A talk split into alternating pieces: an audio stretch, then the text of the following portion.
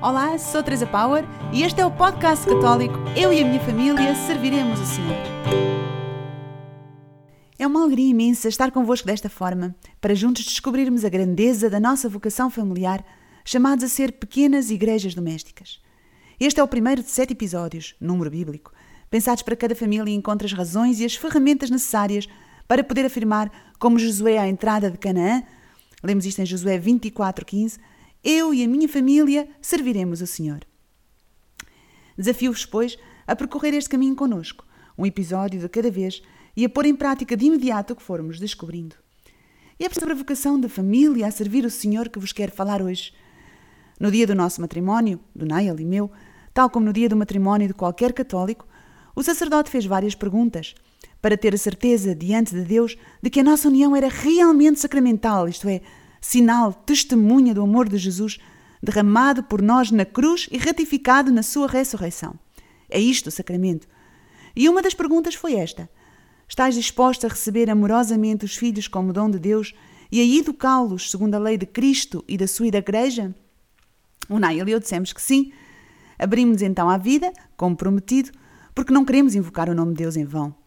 Temos agora sete filhos, dos 2 aos 22 anos, para educar segundo a lei de Cristo e da sua Igreja. Aquela promessa que fizemos diante do altar não comprometeu ninguém senão a nós mesmos. Fomos nós, não foi o padre, o professor, o catequista ou qualquer outra pessoa a comprometer sacramentalmente com a educação cristã dos nossos filhos. Este compromisso foi repetido no dia do batismo de cada um deles, personalizado, chamando-o pelo nome. Assim, é a nós que, em primeiro lugar, cabe o dever e o privilégio, a obrigação, mas também o direito, de educar os filhos na fé.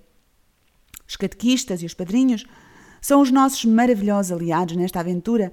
O nosso parco é o garante de que aquilo que os catequistas e nós ensinamos está fiel à nossa fé. Mas a responsabilidade primeiro é nossa. Será que estamos conscientes disto? O segundo livro dos Macabeus narra no capítulo 7 o martírio de sete irmãos judeus que se recusaram a apostatar Testemunha deste martírio, a própria mãe exortava os filhos a permanecer fiéis à fé recebida, a não ter medo da morte. Não sei quem é mais valente se os filhos chamei. O Papa Francisco chamou a nossa atenção para o detalhe ternurento do versículo 21. E cito: A cada um deles ela exortava em dialeto. Fim de citação. A fé transmite-se em dialeto, diz o Papa. A fé transmite-se como se transmite a língua materna ao colo. De facto, a história da salvação concretiza-se família a família desde o início. Adão e Eva e os seus filhos são só a primeira de muitas famílias bíblicas. São elas as principais testemunhas do amor entre Deus e o povo. Deus revelou-se à família de Noé, depois já de Abraão, Isaac, Jacó e assim até Jesus. Nos Atos dos Apóstolos vemos como Deus se continua a revelar a famílias inteiras, famílias inteiras que se convertem e são batizadas, famílias que evangelizam famílias. Por isso, São Paulo escreveu a Timóteo, segunda carta a Timóteo 1, 5. Trago à memória a tua fé sem fingimento, que se encontrava já na tua avó Lloyd e na tua mãe Eunice, e que estou seguro se encontra também em ti. Mesmo no centro da Bíblia, encontramos um cântico de amor por excelência, o Cântico dos Cânticos, que proclama e exalta o amor divino revelado no amor conjugal dos dois amados.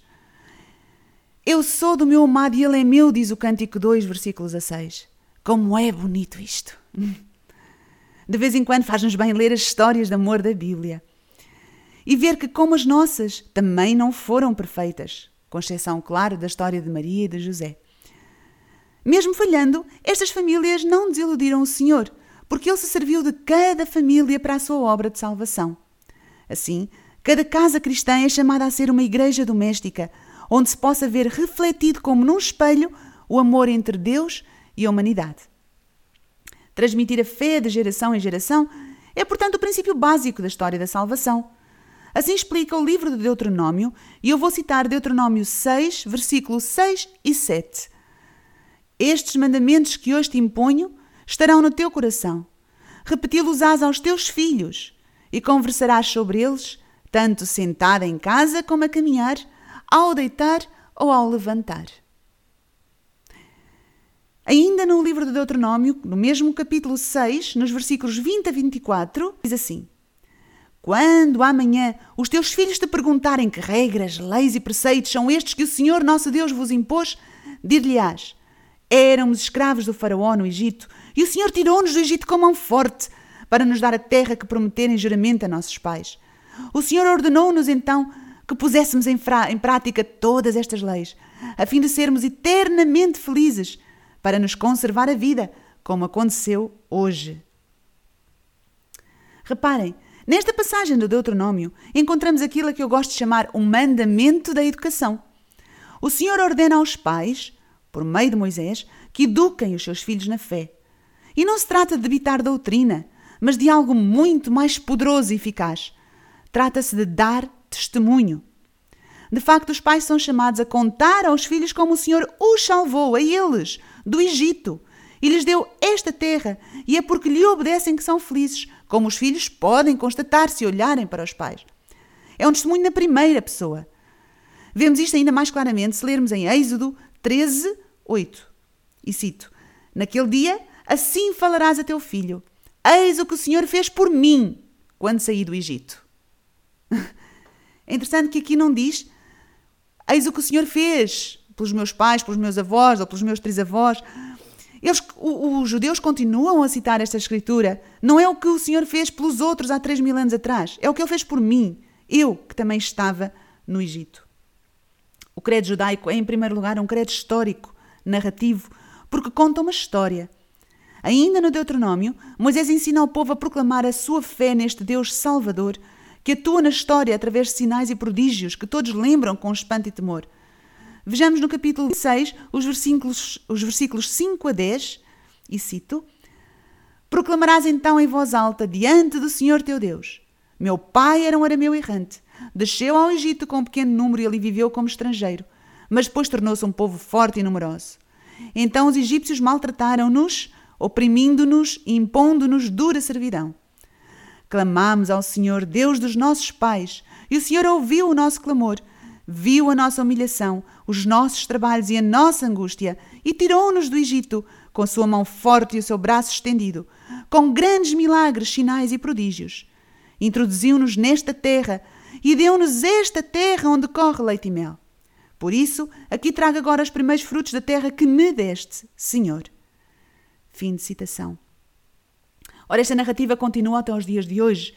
Se espreitarmos pela janela a celebração familiar da ceia pascal judaica, iremos assistir a uma espécie, de, de, de, uma série de belos rituais, com velas, cânticos, orações. A certa altura, a criança mais nova da família faz uma pergunta: Por que é que esta noite é diferente de todas as outras? E os pais são então chamados a responder contando a história da Páscoa na primeira pessoa, como Moisés a contou. Cada um de nós foi escravo no Egito, foi libertado por Deus e redimido. De pais para filhos, viajamos do Gênesis até ao dia de hoje. Cumprindo plenamente as Escrituras, os cristãos também professam uma fé histórica, narrativa. Queremos que, ao chegar à plenitude do tempo, Jesus se fez carne no corpo virgem de Maria, uma jovem de Nazaré. Queremos que Jesus habitou entre nós, que morreu na cruz sob Pôncio Pilatos, isto é, num dia concreto, sob uma autoridade romana bem identificada que ao terceiro dia ressuscitou e por fim que enviou a Igreja em missão para que a salvação chegasse a todos nós.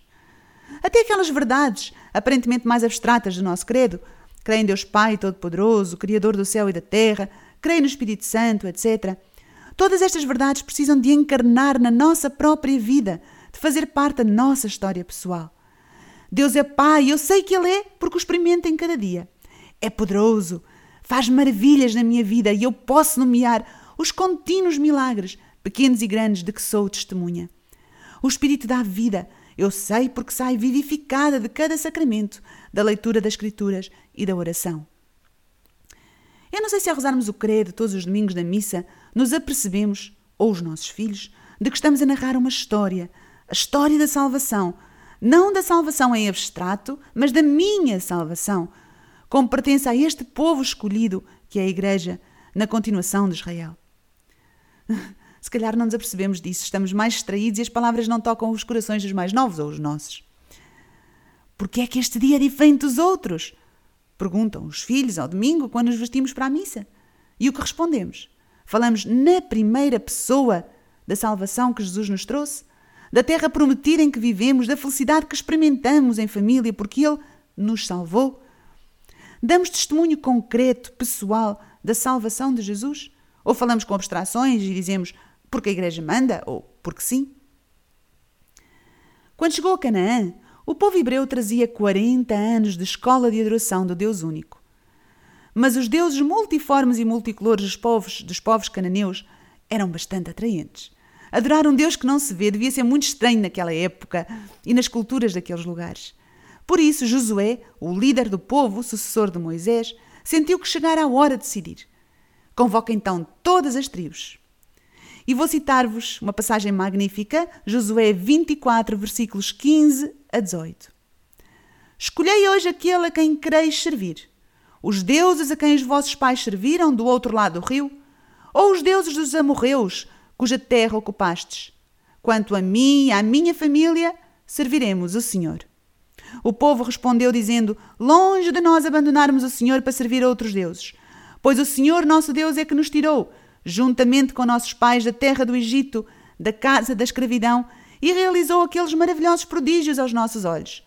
Ele guardou-nos ao longo de todo o caminho que tivemos de percorrer, e entre todos os povos pelos quais passamos. O Senhor expulsou diante de nós todas as nações e os amorreus que habitavam a terra.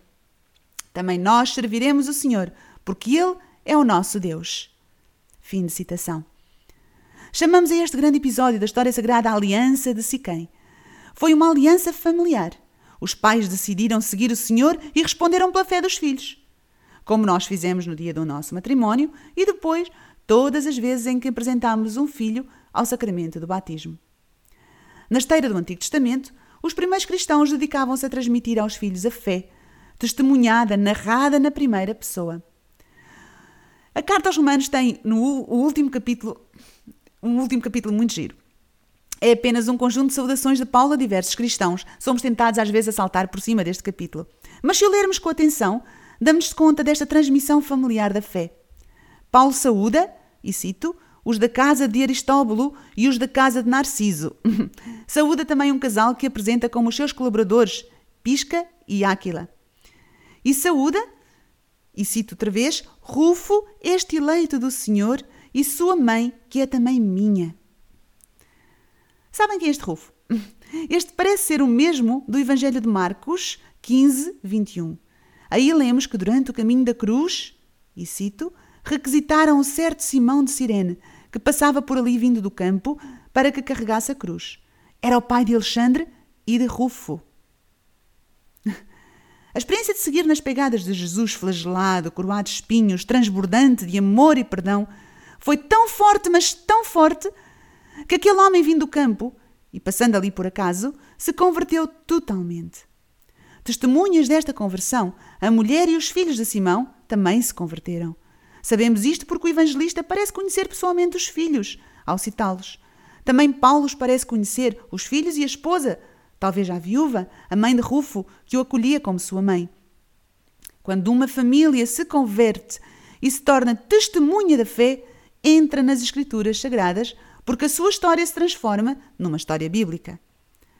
São estas igrejas domésticas que garantem, diz o apóstolo, a pureza da fé contra as heresias de todos os tempos. Ainda no capítulo 16 desta carta aos Romanos, no versículo 17, Paulo escreve: Rogo-vos, entretanto, irmãos, que estejais alerta contra os provocadores de dissensões e escândalos contrários ao ensinamento que recebestes. Evitai-os. E a Timóteo, na segunda carta a Timóteo 3,14, Paulo escreve: Tu, porém, permanece firme naquilo que aprendeste e aceitaste como certo. Tu sabes de quem o aprendeste. De facto, quando nós aprendemos a fé a partir do testemunho dos nossos pais, da sua fé narrativa, concretizada na sua própria vida, nenhuma heresia nos poderá seduzir. O Salmo 87 diz assim, nos versículos 3 a 7: O que ouvimos e aprendemos através dos nossos pais, não o podemos calar ante seus filhos. Tudo narraremos às gerações vindouras. As glórias do Senhor e o seu poder, os prodígios que ele operou. Estabeleceu um preceito em Jacó, instituiu uma Israel prescrevendo aos nossos pais que a dessem a conhecer aos seus filhos, para que a geração vindoura o soubesse, e os filhos que haveriam de nascer o narrassem aos seus próprios filhos, e assim pusessem em Deus a sua confiança, não esquecendo as suas ações, mas guardando os seus preceitos. Magnífico. E São João começa assim a sua primeira carta. Uh, primeira carta de João 1, versículos 1 a 4. O que existia desde o princípio, o que ouvimos, o que vimos com os nossos olhos, o que contemplamos e as nossas mãos tocaram relativamente ao Verbo da vida. De facto, a vida manifestou-se, nós vimos-la, dela damos testemunho e anunciamos-vos a vida eterna que estava junto do Pai e que se manifestou a nós. O que nós vimos e ouvimos, isso vos anunciamos, para que também vós estejais em comunhão conosco. E nós estamos em comunhão com o Pai e com o seu Filho Jesus Cristo. Escrevemos-vos isto para que a nossa alegria seja completa. Foi porque João falou do que viu, ouviu, tocou e viveu que nós, hoje, acreditamos.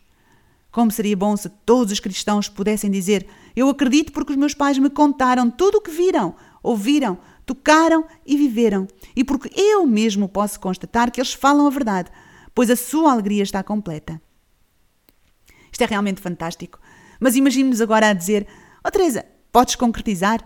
Como fazer para que em minha casa os meus filhos possam ver, ouvir, tocar, viver a mesma fé que eu vivo? Nos próximos episódios vamos concretizar tudo isto. Estejam atentos. Partilhem com outras famílias para que a nossa alegria seja completa e sejamos muitos a dizer: Eu e a minha família serviremos o Senhor. Amén.